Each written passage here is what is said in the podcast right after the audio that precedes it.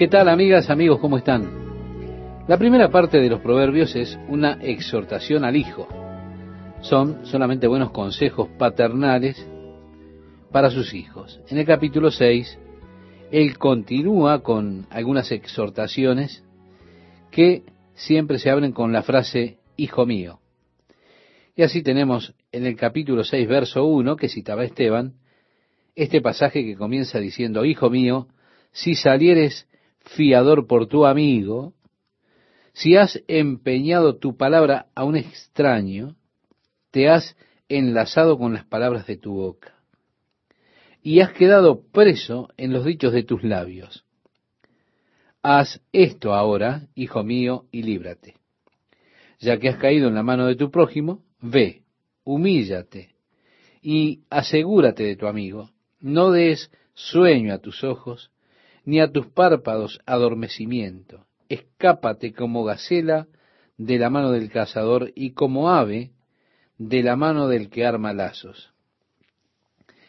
Estimado oyente, alguien dijo que la mejor manera de perder a un amigo es prestándole dinero. Desafortunadamente, muchas amistades se han roto por eso mismo. Si usted sale de garantía para un amigo, usted dice, bueno, está bien, solo hay que depositarlo en la cuenta o yo te doy la garantía y vos lo depositas en mi cuenta. Hijo mío, estás en problema. Ve rápidamente a tu amigo porque ha caído en una trampa en la cual se ha metido a usted mismo con su boca. Libérese de esa situación si es posible. Humíllese a usted mismo pero salga de la situación. O lo que es peor aún, si usted ha hecho un acuerdo con un extraño, es decir, usted dijo, ok, haremos esto o aquello, y usted se da la mano con el extraño, ya sus manos están afectadas. Por supuesto. Es interesante allí en Israel, cuando uno los observa haciendo negociaciones, incluso en el día de hoy. Mire, uno de nuestros paseos favoritos cuando estamos en Israel es ir a la puerta de las ovejas el viernes por la mañana y observar allí a los beduinos que traen sus ovejas al mercado. Y allí los vendedores y compradores se reúnen. Es una escena que usted nunca olvidará. Ver cuando ellos negocian, ellos se gritan unos a otros, arman toda una escena con esos gritos y el hombre se da vuelta y camina y va y viene y grita. Luego camina de nuevo, regresa, grita otro poco y luego que ellos pasaron ya así durante mucho rato, usted los ve que se estrellan la mano. El hombre saca el dinero, toma la oveja y se va. Y realmente armaron toda una escena, pero terminaron estrechándose las manos. Y estrechar las manos es un indicio, como decir muy bien, es un trato o trato hecho. Volviendo a nuestro pasaje, dice, ahora hijo mío, si has estrechado tus manos con un extraño, estás en problemas. Ten cuidado acerca de eso. Libérate lo más pronto posible, como gacela que se libra de la mano del cazador o como un pájaro de la mano del que arma lazos. Vemos que esa es la primera exhortación y es contra el hecho de salir de garantía a alguien. Hay que tener mucho cuidado con esto. La segunda exhortación también es interesante. Y dice, ve a la hormiga, oh perezoso, mira sus caminos y sé sabio, la cual no teniendo capitán, ni gobernador, ni señor, prepara en el verano su comida y recoge en el tiempo de la siega su mantenimiento. Perezoso, ¿hasta cuándo has de dormir? ¿Cuándo te levantarás de tu sueño? Un poco de sueño, un poco de dormitar, y cruzar un poco las manos para reposo. Así vendrá tu necesidad como caminante y tu pobreza como hombre armado. Vemos es una exhortación contra la pereza.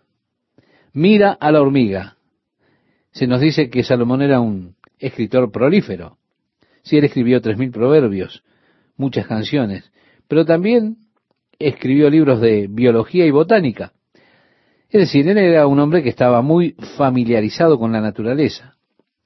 Él tomará esto cuando veamos otros proverbios, cuando hablará acerca de las características de otros animales, y de otros insectos también.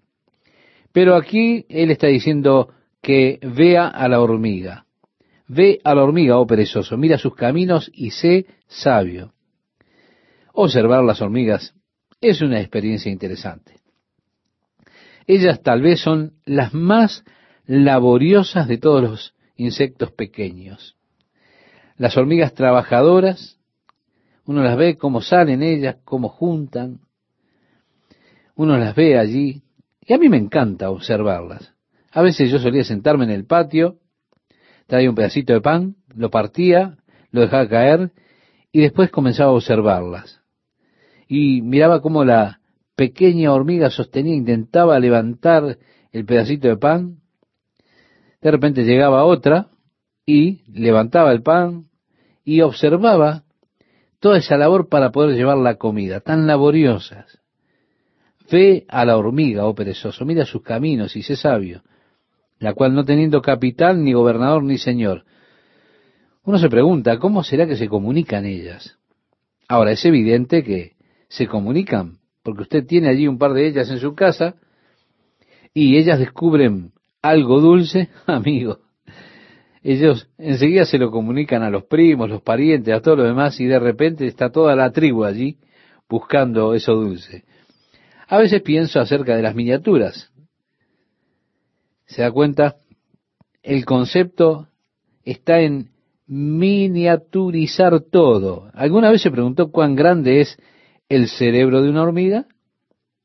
Estamos hablando de algo que es una miniatura. Aún así, no podemos dudar de esa capacidad de comunicar y de trabajar juntas que tienen.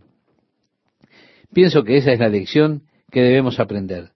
No tienen un capitán allí dándoles instrucciones y todo lo demás. De alguna forma ellas consiguen el pan y pronto ya lo están cargando y llevándoselo.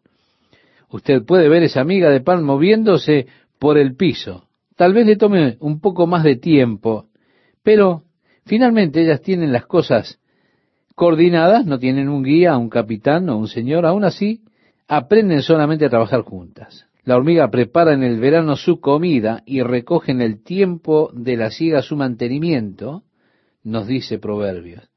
Así que, amigo, tenga cuidado con la pereza. Cuidado con el sueño. Juntar las manos para dormir y volverse pobre es inevitable. Lo siguiente de lo que habla Salomón es de esa persona que es el hombre malo. En Proverbios 6, capítulo 6, versículo 12, dice, el hombre malo, el hombre depravado, es el que anda en perversidad de boca. Es decir, el charlatán, que guiña los ojos, que habla con los pies, que hace señas con los dedos. Perversidades hay en su corazón, anda pensando el mal en todo tiempo, siembra las discordias, por tanto su calamidad vendrá de repente, súbitamente será quebrantado y no habrá remedio. Esa persona perversa, es decir, el hombre malvado que tiene una boca perversa, uno lo ve y anda guiñando los ojos. De todas las cosas locas, antes de la reunión, yo tenía un tic en mi ojo izquierdo. Me miraba al espejo y estaba ese, ese loco tic. Yo pensaba, espero que nadie piense que le estoy guiñando el ojo esta noche cuando esté enseñando este versículo. Así que tomé un puñado de pastillas de vitamina B. Imaginé que tal vez tenía un poco de estrés o algo así y afortunadamente se me fue el tic.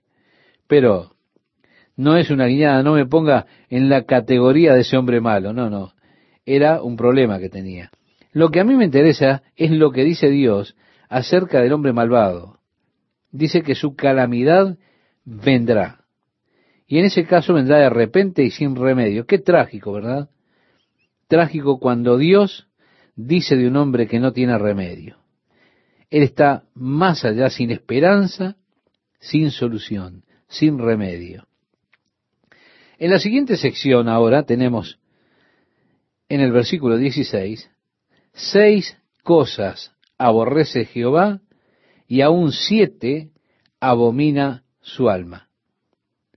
Bueno, nosotros deberíamos buscar aborrecer las cosas que Dios aborrece. seguramente yo debería evitar esas cosas que Dios aborrece. Así que es importante que observemos esas siete cosas. Aún es más importante que no seamos culpables de ser hallados en alguna de estas siete cosas. Primeramente Dios aborrece los ojos altivos. La Biblia dice, antes del quebrantamiento es la soberbia, y antes de la caída la altivez de espíritu. Sí, esos ojos altivos. ¿Cuántas veces se nos dice en la palabra de Dios de humillarnos a nosotros mismos para que seamos exaltados? La segunda cosa que Dios aborrece es la lengua mentirosa, las manos derramadoras de sangre inocente, el corazón que maquina pensamientos inicuos, los pies presurosos para correr al mal, el testigo falso que habla mentiras. Y así nos da toda esta lista. Mire, uno que da falso testimonio contra otro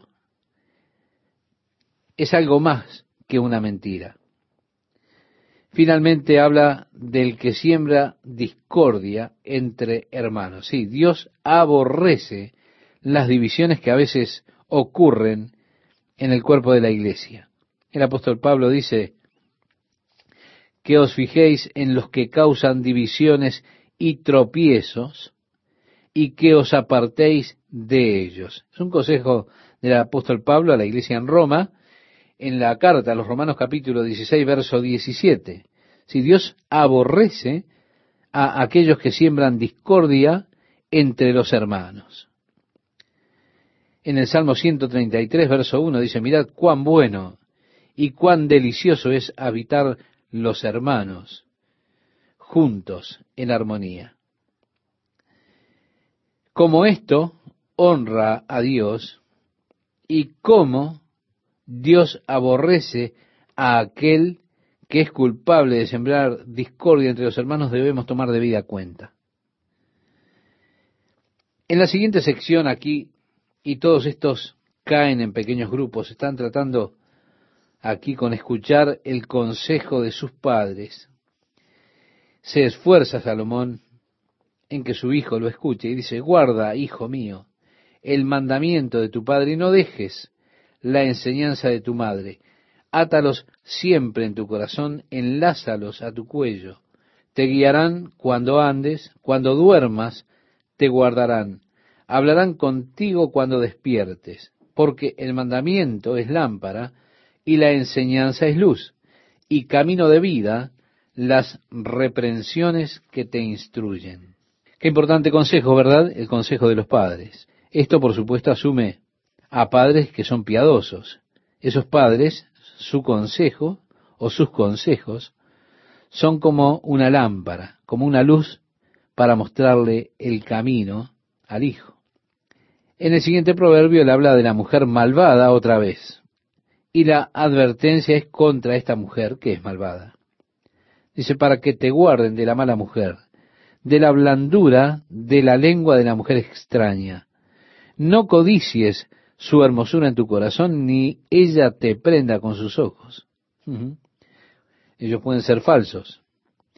Porque a causa de la mujer ramera, el hombre es reducido a un bocado de pan, y la mujer caza la preciosa alma del varón. ¿Tomará el hombre fuego en su seno sin que sus vestidos ardan? ¿Andará el hombre sobre brasas sin que sus pies se quemen? Así es el que se llega a la mujer de su prójimo no quedará impune ninguno que la tocare. No tienen en poco al ladrón si hurta, para saciar su apetito cuando tiene hambre. Pero si es sorprendido, pagará siete veces. Entregará todo el haber de su casa. Mas el que comete adulterio es falto de entendimiento. Corrompe su alma el que tal hace. Heridas y vergüenza hallará y su afrenta nunca será borrada. Porque los celos son el furor del hombre, y no perdonará en el día de la venganza. No aceptará ningún rescate, ni querrá perdonar, aunque multipliques los dones. Así que cuídate a ti mismo entonces del halago de la mujer extraña, eso es lo que le está diciendo. No desees su hermosura en tu corazón. Si nosotros miramos en el Nuevo Testamento, en el Sermón del Monte, Jesús, al estar hablando acerca de la ley, como les era enseñada en aquellos días, y cuál era la intención de Dios cuando Él la dio, mostraba con muchos ejemplos que cuando Dios dio la ley, Dios estaba interesado en la actitud del corazón del hombre más que en las acciones de la vida del hombre, porque es posible tener las acciones correctas, pero con una actitud equivocada. Y también es posible tener acciones equivocadas con una actitud correcta. Pero Dios mira el corazón. La ley dice, usted puede leerlo en Éxodo capítulo 20, versículo 14, y los fariseos estaban enseñando que la ley decía, no cometerás adulterio. Y si la ley lo declara, no cometerás adulterio. Ahora Jesús dijo, yo os digo que cualquiera que mira a una mujer para codiciarla, ya adulteró con ella en su corazón. En otras palabras, el asunto es la actitud interior del hombre lo que importa. Esto es por lo que él dice, guarda tu corazón porque de él mana la vida. Santiago nos dice en su carta, en el capítulo 1, versos 13 al 15, cuando alguno es tentado, no diga que es tentado de parte de Dios, porque Dios no puede ser tentado por el mal, ni él tienta a nadie, sino que cada uno es tentado cuando de su propia concupiscencia es atraído y seducido. Entonces, la concupiscencia, después que ha concebido, da a luz el pecado. Es decir, si usted continúa con eso, lo llevará directo a pecar. La cosa comienza en el corazón. Dicen, oh, wow, mira eso. Cuidado, no lo haga. Termine con este asunto en ese momento. Como le decía el apóstol Pablo a Timoteo, huye de las pasiones. En la segunda carta, en el capítulo 2, verso 22, porque guiará al alma de un hombre al infierno. Es decir, corra, si puede, usted corra, haga como José, salga de allí tan rápido como le sea posible si es que usted siente que se está poniendo difícil de manejar la situación. Amigo, solo dése vuelta y corra tan rápido como pueda. Así él continúa con esta exhortación a su hijo, diciéndole en el capítulo 7, todavía hablando de esas mujeres malvadas, Hijo mío, guarda mis razones y atesora contigo mis mandamientos. Guarda mis mandamientos y vivirás, y mi ley como la niña de tus ojos. Lígalos a tus dedos, escríbelos en la tabla de tu corazón, di a la sabiduría, tú eres mi hermana, y a la inteligencia llama parienta, para que te guarden de la mujer ajena y de la extraña que ablanda sus palabras. Es así, estimado oyente. Se trata de guardar los mandamientos, de decirle a la sabiduría, tú eres mi hermana. Y déjeme darle este sabio consejo. Sé sabio, hijo mío. ¿Qué tal, amigas, amigos? ¿Cómo están?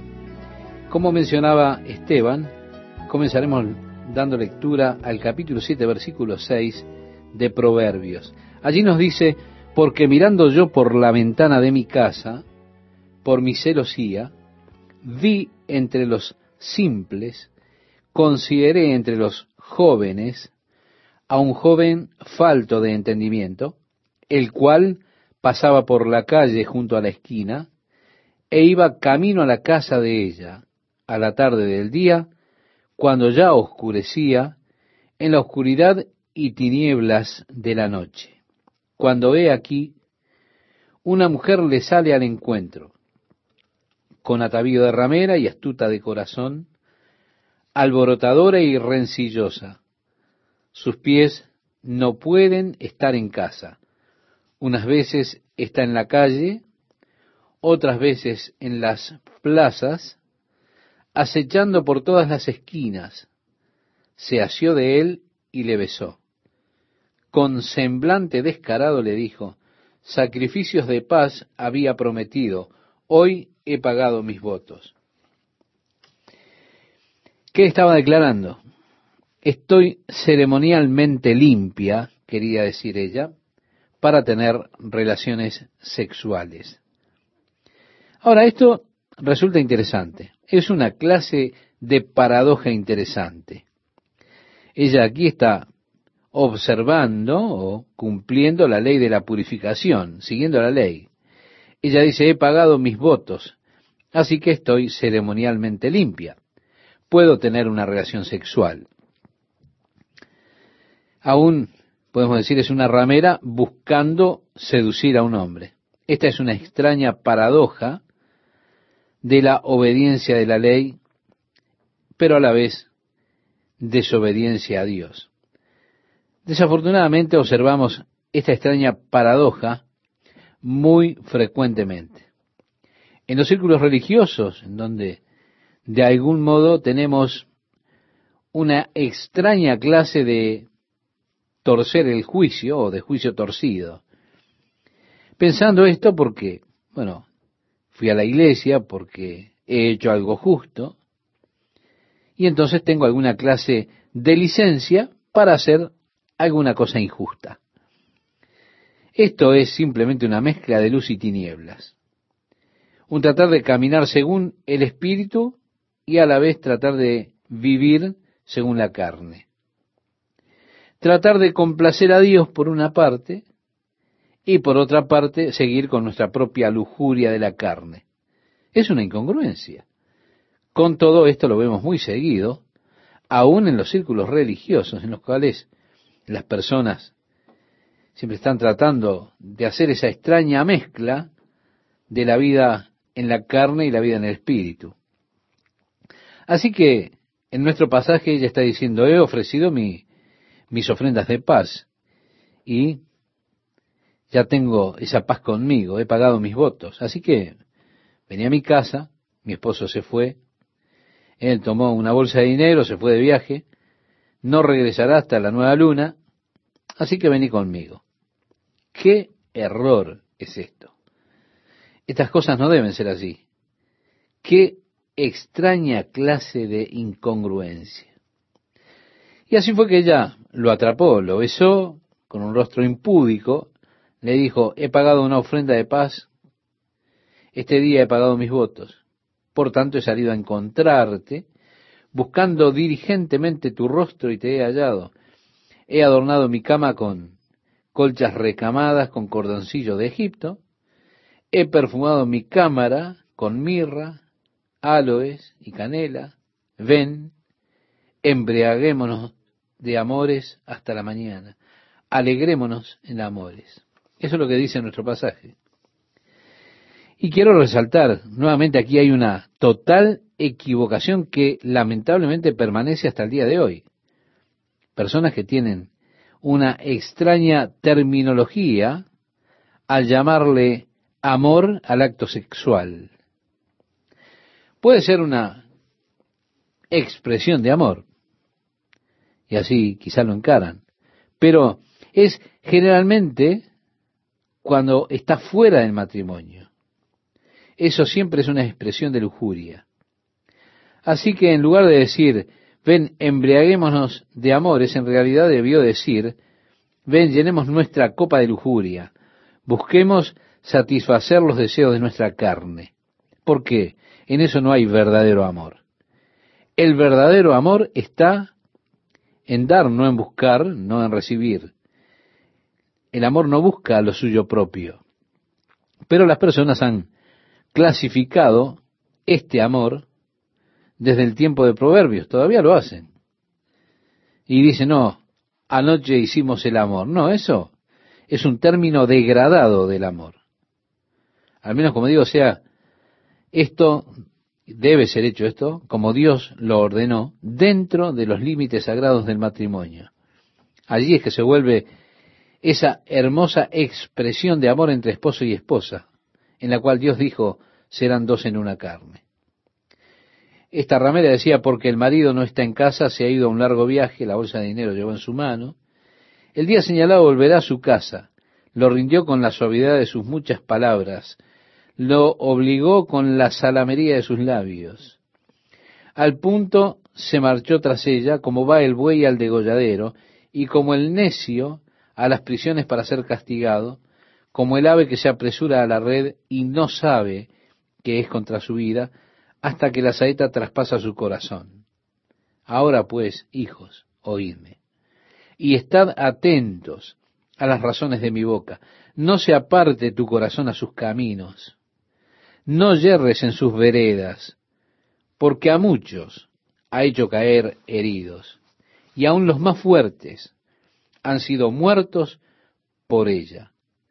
Camino al Seol es su casa que conduce a las cámaras de la muerte. Bien, hablando de eso y advirtiendo a su hijo en cuanto a la prostituta, es lo que está haciendo Salomón, en primer lugar. Él hace mención al hecho que ella puede hacer a un hombre como un puñado de migajas de pan. Yo pienso en las vidas, los hogares, los valores que han sido destruidos por esta clase de mujeres. Porque a veces basta con unas pequeñas charlas que se tienen de mujeres allí en la oficina y allí están ellas, aparecen adulando. Pronto usted ya está haciéndose la cabeza, como se dice comúnmente, imaginándose, haciendo el amor con ella, y pronto será reducido a un puñado de migajas, destruido. Ella habrá derribado su alma. Como dice, ella ha derribado a muchos heridos, muchos hombres fuertes han sido muertos por ella. Oh Dios, pienso que muchos hombres que han sido matados por la debilidad de su propia carne fue por causa de estas mujeres. Su casa es el camino al infierno.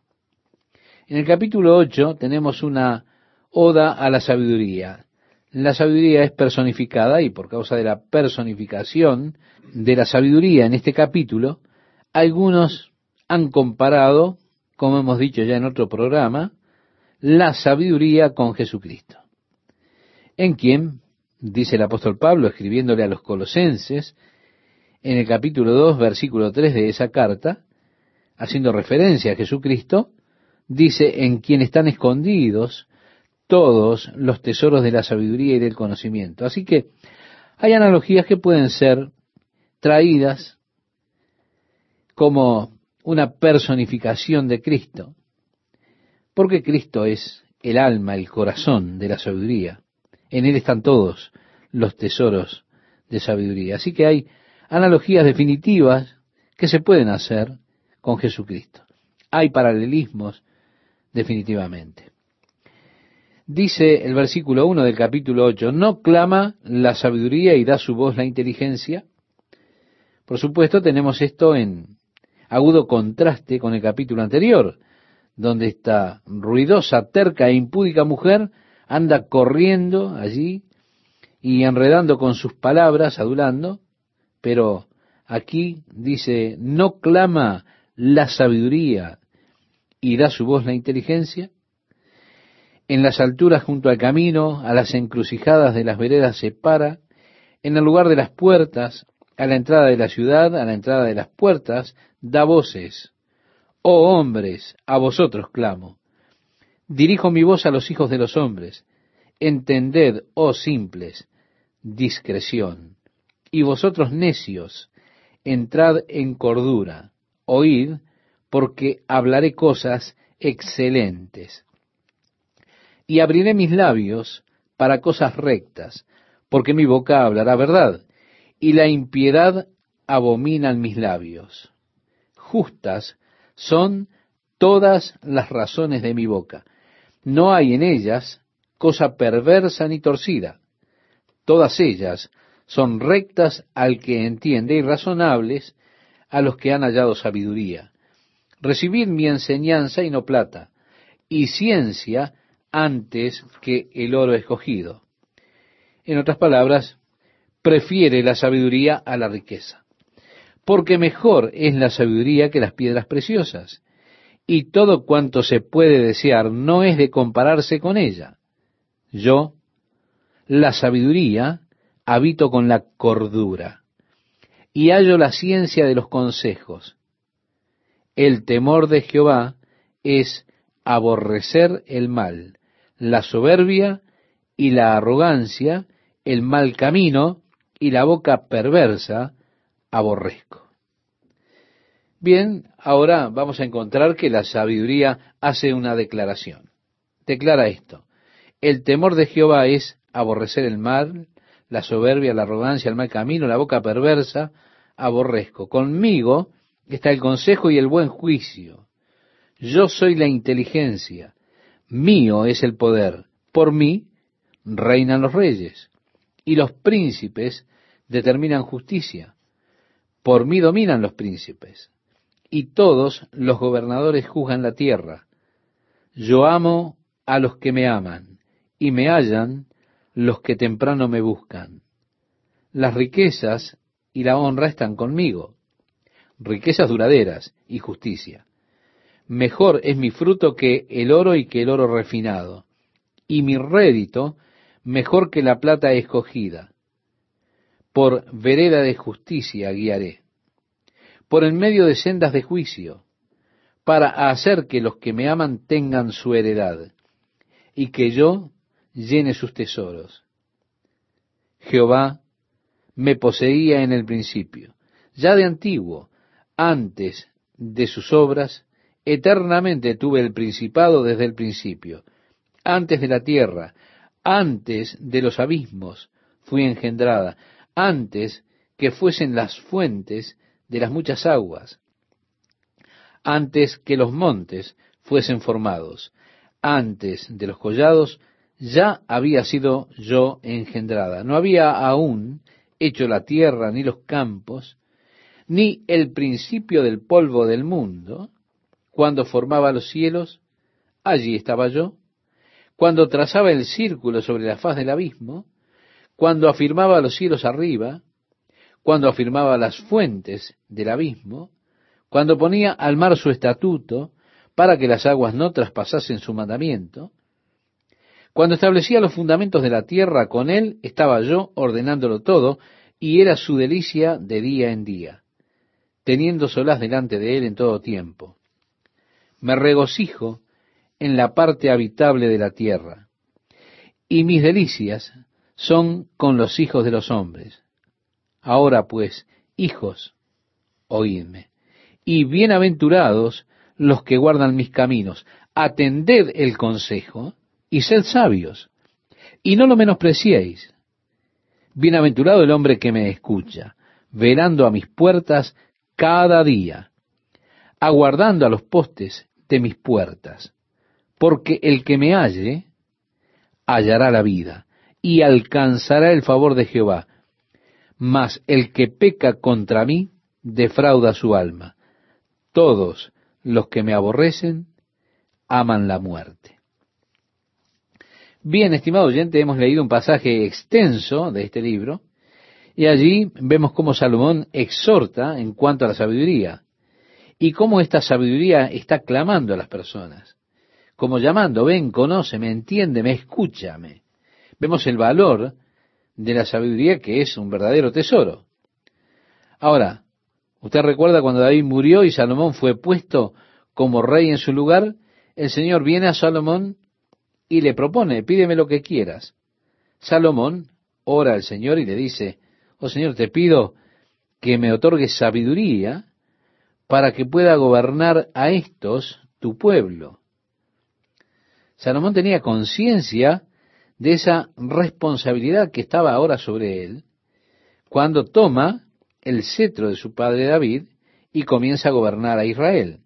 Él se dio cuenta allí de su propia incapacidad para estar de pie ante este pueblo tremendo, ante esta asombrosa responsabilidad. Él dijo, Dios, necesito sabiduría para saber cómo gobernar a tu pueblo, para que pueda salir y entrar delante de ellos en una manera que pueda ser un rey próspero. Dios le dijo a Salomón, Salomón, por cuanto me pediste sabiduría, me has pedido una cosa buena. Porque no me pediste riquezas, no me pediste fama, no pediste que te entregara a tus enemigos, pero me has pedido por sabiduría en su lugar. no solamente te daré sabiduría, sino que también te daré grandes riquezas, fama y demás. Estimado oyente, fue así que Dios le dio a Salomón una sabiduría sobre todos sus predecesores, de manera que de todo el mundo venía la gente para sentarse a los pies de Salomón y escuchar la sabiduría extraordinaria de este hombre. Así que es correcto que este hombre, que le fue dada tanta sabiduría, Dios le dio tanta sabiduría y sabía el valor y los beneficios de esa sabiduría, él tenía que exhortar a la sabiduría. Luego tenemos la personificación de la sabiduría. Estoy seguro que mientras estábamos leyendo usted podía ver el paralelismo que se puede hacer con Jesucristo. Cómo Él estaba con Dios en el principio de la creación, antes de la tierra. Me pregunto, ¿a qué se parecía antes de que Dios creara el universo? Me pregunto, ¿qué había? ¿Qué dimensiones tendría todo, lo que sea? ¿Se da cuenta? Antes de la tierra, antes de los abismos, dice la sabiduría, fui engendrada. Antes que fuesen las fuentes de las muchas aguas, antes que los montes fuesen formados, antes de los collados, yo estaba ahí. El capítulo 9 continúa en esta alabanza de la sabiduría. Y dice, la sabiduría edificó su casa, labró sus siete columnas, mató sus víctimas, mezcló su vino y puso su mesa envió sus criadas, sobre lo más alto de la ciudad clamó, dice a cualquier simple, ven acá. A los faltos de cordura dice, venid, comed mi pan y bebed del vino que yo he mezclado. Dejad las simplezas y vivid, y andad por el camino de la inteligencia. En otras palabras, está invitando la sabiduría a todos, para que vengan y tomen parte de ella. Por esto es por lo que David le decía a Salomón, oye, hijo, la principal cosa es la sabiduría, obtén sabiduría. Lo que dice Salomón ahora es, la sabiduría está invitando a las personas, prepara un banquete, lo ha preparado para ti, ven y toma tu parte. Y ahora él dice en el versículo 7, el que corrige al escarnecedor. Si usted tiene a alguien que es escarnecedor, y le reprocha, ¿qué es lo que habrá de hacer él? Él se dará vuelta y se burlará de usted. No, no lo recibirá. El que reprende al impío, dice en el versículo 7 del capítulo 9, se atrae mancha, es decir, quedará con la nariz rota. No reprendas al escarnecedor para que no te aborrezca, corrige al sabio y te amará. Es así que si usted rechaza a alguien y él le golpea la nariz, usted sabe que él es un malvado. Ahora, si usted lo reprocha o le lo reprende y él ama eso, lo que usted le está diciendo, usted se da cuenta que él es sabio. Uno de los proverbios dice, el necio aborrece la instrucción. Siguiendo con nuestro pasaje en el verso 9 dice, da al sabio y será más sabio, enseña al justo y aumentará su saber. El temor de Jehová es el principio de la sabiduría y el conocimiento del Santísimo es la inteligencia. Si esto nos suena muy parecido a lo que leíamos en el capítulo 1, verso 6, recuerda, donde después que Salomón hace su introducción a este libro de Proverbios, le dice a usted que es, o para que usted entienda lo que es un proverbio y cuáles son los propósitos que tienen estos proverbios. Y él comienza con el primer proverbio declarando, el principio de la sabiduría es el temor de Jehová. Ahora aquí dice, el principio de la sabiduría es el temor de Jehová. Así que suena que estos son declaraciones paralelas, pero reitero, hay una gran diferencia entre ambas. La diferencia yace no entre la sabiduría y el conocimiento, sino en la palabra principio, que en el hebreo, en una sección se traduce de una manera y en otra de otra manera. Hay dos palabras diferentes, con significados diferentes también, que se traducen aquí. Bienvenido a la palabra de Dios para hoy, presentando la enseñanza bíblica del pastor Chuck Smith de Calvary Chapel en Costa Mesa, California. El pastor Smith nos ha estado recordando la importancia de estar siempre aprendiendo de nuestros líderes espirituales, nuestras familias y por supuesto de nuestro estudio de la palabra de Dios. Por eso, en esta edición de la palabra de Dios para hoy, encontramos que una persona sabia no siempre es la más inteligente o lista, sino mejor dicho, una que entiende la importancia del rol de Dios en nuestra vida. Escuchemos los detalles cuando el pastor Chuck Smith comienza el estudio en el libro de Proverbios capítulo 9 versículo 10. ¿Cómo están amigas, amigos? Luego de haber dicho lo que es un proverbio y cuáles son los propósitos de los proverbios, que consisten en adquirir entendimiento, conocer el camino de la justicia y demás cosas, Ahora Salomón declara, el temor de Jehová es el principio de la sabiduría. Es decir, todo el conocimiento está abarcado en el temor de Jehová. En otras palabras, si un hombre no teme a Jehová, él simplemente es un tonto. El temor de Jehová realmente es la suma de conocimiento. La palabra comienzo aquí es la palabra hebrea para primario, hace referencia al momento de la graduación de alguien, allí comienza su carrera. El temor de Jehová es el comienzo de la sabiduría, podríamos decirlo así. Es la suma total del conocimiento, pero también a la vez es el lugar de comienzo de la sabiduría. La diferencia entre sabiduría y conocimiento es que el conocimiento le dará a usted los hechos, pero la sabiduría lo guiará a la acción correcta en cuanto a esos hechos. Muchas personas tienen conocimiento, pero no tienen mucha sabiduría. Ellas tal vez conozcan muchos hechos, tal vez tengan mucho conocimiento acumulado en su cabeza, pero ellas son totalmente incapaces cuando llegan a elaborar sus acciones en cuanto a ese conocimiento. Continuamente me asombro de las cosas tontas que son capaces de hacer los hombres inteligentes. Hombres que tienen sus, títulos, que tienen todo ese conocimiento y aún así ellos no tienen sabiduría.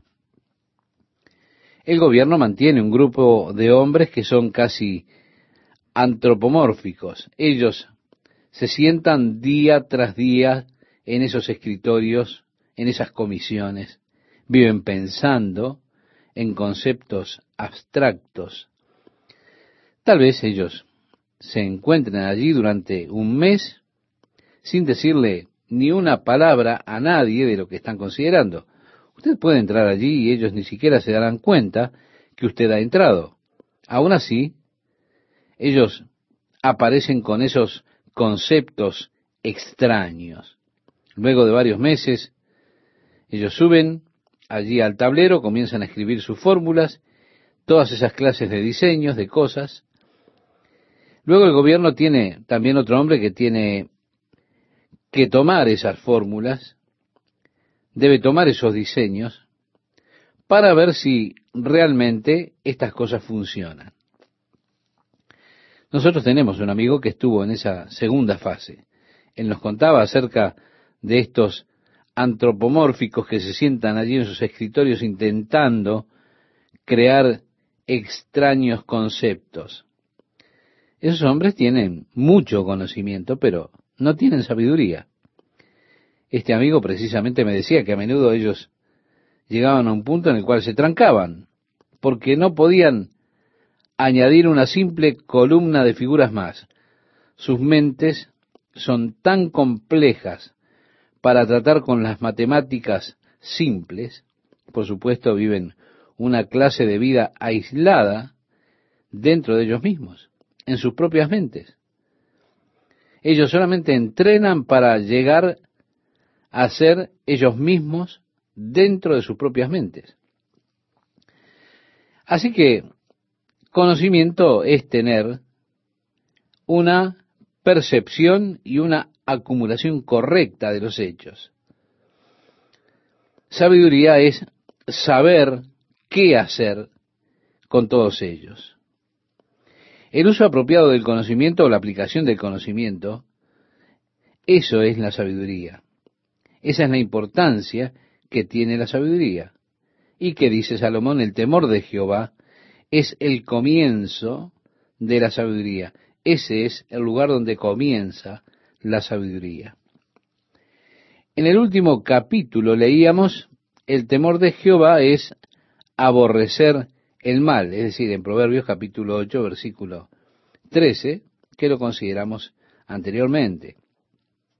El temor de Jehová. La palabra temor le molesta a algunas personas porque nosotros tenemos en mente el concepto de una fobia, pero la palabra que se traduce temor no tiene que ver con una fobia del tipo miedo, sino que es esa clase de temor reverencial, cuando pensamos realmente en Dios, en su grandeza, su poder, ¿quién es Dios? Solo ese temor que viene sobre usted cuando usted piensa de esa manera. Así que el temor de Jehová consiste en desear lo que Dios tiene para que yo haga. Amar lo que Dios ama. Aborrecer lo que Dios aborrece es ese deseo de reconocer quién es Dios. Es buscar agradarle a Él. De eso se trata el temor de Jehová. Ese es precisamente el comienzo de la sabiduría. Y el conocimiento del Santísimo es la inteligencia, dice Proverbios capítulo 9, versículo 10. Nosotros vivimos en una época donde estamos tan confundidos acerca del tema del bien y del mal, lo correcto y lo incorrecto, que las personas realmente no saben qué es lo que está bien y lo que está mal. Tenemos esa situación de la ética. Ya ahora, más recientemente, esta importante aclaración en la cual está la negación de cualquier base universal del bien, de la verdad, de lo correcto, es que todo es relativo a la situación. Pero, estimado oyente, el conocimiento del Santísimo, de lo que es santo, de lo que es puro, de eso se trata el conocimiento de Dios. Es el conocimiento de Dios y de lo que Él ha declarado. En el versículo 11 la sabiduría aún está hablando y dice, porque por mí se aumentarán tus días y años de vida se te añadirán. Si fueres sabio, para ti lo serás. Y si fueres escarnecedor, pagarás tú solo la mujer insensata es alborotadora. Evidentemente él conocía mucho acerca de las mujeres. Él tuvo suficientes esposas como para tener algo de conocimiento. Sin duda, en la ley de los promedios, si usted tiene, como Salomón, mil mujeres entre esposas y concubinas, usted tendrá algunas que serán realmente extrañas, otras que serán alborotadoras y así. Entonces, él vuelve sobre este tema y dice, la mujer insensata es alborotadora. Es simple e ignorante. Se sienta en una silla a la puerta de su casa, en los lugares altos de la ciudad, para llamar a los que pasan por el camino, que van por sus caminos derechos.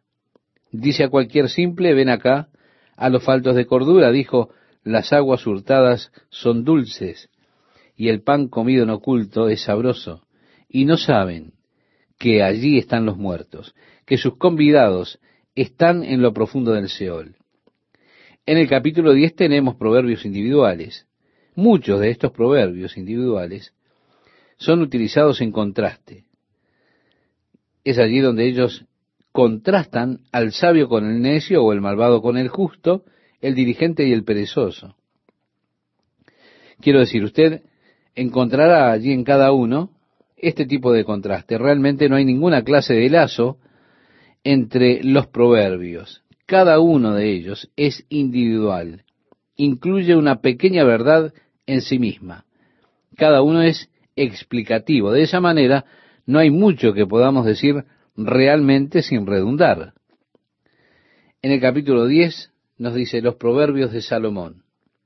Así que ahora estamos entrando en estos proverbios individuales, que son declaraciones concisas. El hijo sabio alegra al padre, pero el hijo necio es tristeza de su madre. Vea usted, ese es mi hijo, o ese es su hijo. El hijo sabio es mi hijo. El hijo necio es el hijo de ella. Bueno, siempre tratamos de pensar así, cuando un hijo hace algo bien es nuestro hijo, cuando hace algo malo es el hijo de ella. Los tesoros de maldad no serán de provecho, dice el versículo 2. O ganancia que es deshonesta. En el verso 3, versículos 2 y 3 dice más, la justicia libra de muerte. Jehová no dejará padecer hambre al justo, mas la iniquidad lanzará a los impíos. Un proverbio interesante. Dios cuidará de los suyos. Él no permitirá que el alma de los justos tenga hambre. Pero finalmente, la maldad lanzará a los impíos. La mano negligente empobrece, mas la mano de los dirigentes enriquece, dice el versículo 4. Una cosa a la que se hace referencia en los proverbios y en la Biblia es precisamente que Dios respeta y desea que en sus tratos de negocios usted sea absolutamente honesto y recto, sin intentar aprovecharse o sacar ventaja de las personas. O leemos más adelante cuando los compradores dicen, no vale nada, esto no vale nada. Y usted se va, entonces él dice, amigo, mira qué negocio me mandé. Mira lo que compré por unos pocos pesos. Realmente me aproveché de ese tonto. Y él está en contra de esta clase de cosas. Dios está en contra de esto. La mano negligente es algo a lo cual también Dios se opone. Estimado oyente, haga negocios honestamente, no negocie con mano negligente, sino sea diligente. El que negocia con mano negligente será pobre. Eso lo volverá a usted pobre. Usted no podrá permanecer bien en esos negocios. No durará en ese tema. Pero si usted es honesto y diligente en los negocios, entonces usted obtendrá una buena reputación por eso. Usted no tendrá buena reputación si hace lo contrario. Y usted tiene que pensar que la reputación de uno puede ser buena o mala. Ya en el versículo 5 dice, el que recoge en el verano es hombre entendido, el que duerme en el tiempo de la siega es hijo que avergüenza. Hay bendiciones sobre la cabeza del justo, pero violencia cubrirá la boca de los impíos. La memoria del justo será bendita, mas el hombre de los impíos se pudrirá. Sí, el nombre de los impíos se pudrirá. Piense en esto. ¿Cómo es que quiere usted que las personas piensen acerca de usted el día que usted haya partido de este mundo. La memoria del justo será bendita, pero si usted ha estado haciendo cosas malas, entonces su nombre también se pudrirá. El sabio de corazón recibirá los mandamientos, mas el necio de labios caerá. El que camina en integridad anda confiado, mas el que pervierte sus caminos será quebrantado. El que guiña el ojo acarrea tristeza, y el necio de labios será castigado. Manantial de vida es la boca del justo, pero violencia cubrirá la boca de los impíos. El odio despierta rencillas, pero el amor cubrirá todas las faltas. Amable oyente, en el Nuevo Testamento, el apóstol Pedro, en su primera carta, en el capítulo 4, versículo 8, cita esto último que hemos mencionado.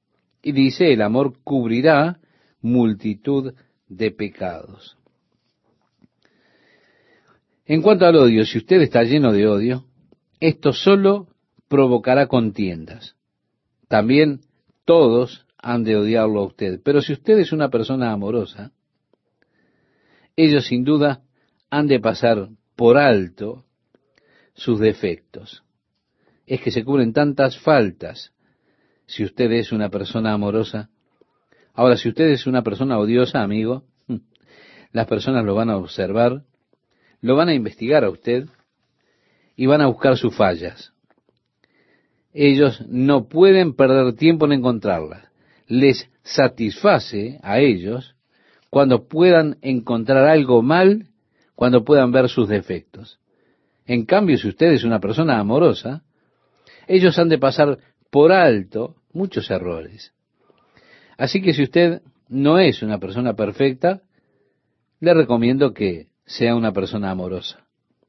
Y así usted podrá arreglárselas bien. ¿Por qué? Porque dice la Biblia aquí que el amor cubrirá multitud de pecados. Es decir, todos los pecados. A partir del versículo 13 de Proverbios capítulo 10 dice, en los labios del prudente se halla sabiduría, mas la vara es para las espaldas del falto de cordura. Los sabios guardan la sabiduría, mas la boca del necio es calamidad cercana.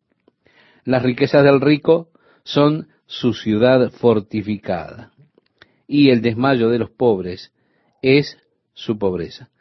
La obra del justo es para vida, mas el fruto del impío es para pecado.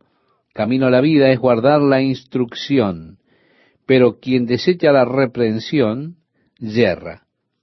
El que encubre el odio es de labios mentirosos, y el que propaga calumnia es necio. No encontramos contrastes aquí.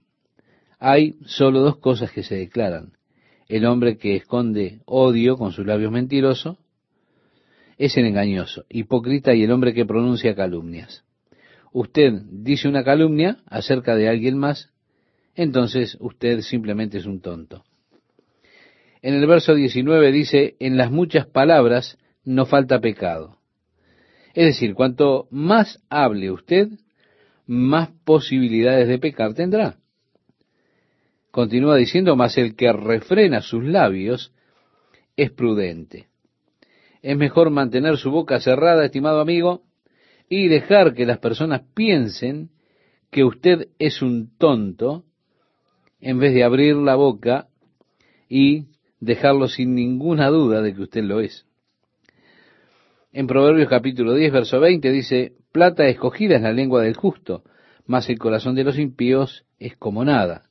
Los labios del justo apacientan a muchos, mas los necios mueren por falta de entendimiento.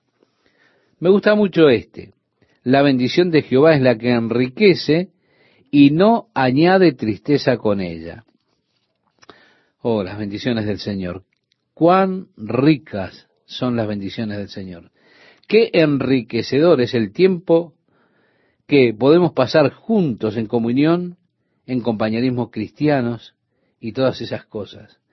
No hay tristeza allí, ¿se da cuenta?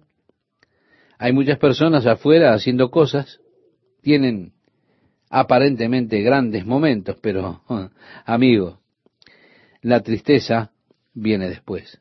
Ahora, las bendiciones del Señor, ellas lo hacen tan rico a uno, que además no hay tristeza adherida a ellas. Eso es bueno todo el tiempo. El hacer maldad es como una diversión al insensato, mas la sabiduría recrea al hombre de entendimiento. Lo que el impío teme, eso le vendrá, pero a los justos les será dado lo que desean. Como pasa el torbellino, así el malo no permanece, mas el justo permanece para siempre. Estimado oyente, en otras palabras, está diciendo que el malvado será destruido, pero el justo ha de permanecer eternamente. En el versículo 26 leemos, como el vinagre a los dientes y como el humo a los ojos, así es el perezoso a los que lo envían. Bueno, yo no sé cómo es el vinagre en los dientes, pero sí sé lo que es el humo en los ojos. Qué inteligente es esto, ¿verdad? Si usted envía a un perezoso a hacer un trabajo, amigo, Eso realmente es algo que tenemos que pensarlo muy bien. Dice que así es el perezoso a los que lo envían. El temor de Jehová aumentará los días, más los años de los impíos serán cortados. La esperanza de los justos es alegría, mas la esperanza de los impíos perecerá. El camino de Jehová es fortaleza al perfecto, pero es destrucción a los que hacen maldad. El justo no será removido jamás. Pero los impíos no habitarán la tierra. La boca del justo producirá sabiduría, mas la lengua perversa será cortada. Los labios del justo saben hablar lo que agrada, mas la boca de los impíos habla perversidades. Bien, tenemos todos estos pequeños trozos de pasajes, como digo, son contrastes. Es la clásica poesía hebrea. Ellos encuentran una belleza especial en estas ideas y en los pensamientos que son expresados en lugar de hacerlos con rima. En cambio, para nosotros la poesía debe tener rima para que sea atractiva para nosotros. Pero no es así con la poesía hebrea. Está todo en los pensamientos que se expresan. Generalmente tanto en el contraste de pensamientos, lo cual en este capítulo nosotros tenemos un excelente ejemplo al estar contrastando al justo con el malvado y todo lo demás. Con el hebreo ellos revelan el pensamiento y en ese pensamiento el contraste de ellos. Sí, la poesía hebrea no tiene el ritmo, no tiene la rima, sino que son solamente pensamientos. Usted tiene la belleza en el contraste de esos pensamientos o en la composición del pensamiento.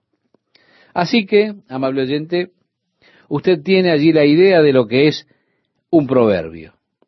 Ahora, mientras avanzamos en este viaje a través del libro de los proverbios, usted ya tiene una idea de cómo se trata el asunto. Usted comienza a tener la idea del contraste de un proverbio y también en qué consiste la poesía en la idea hebrea.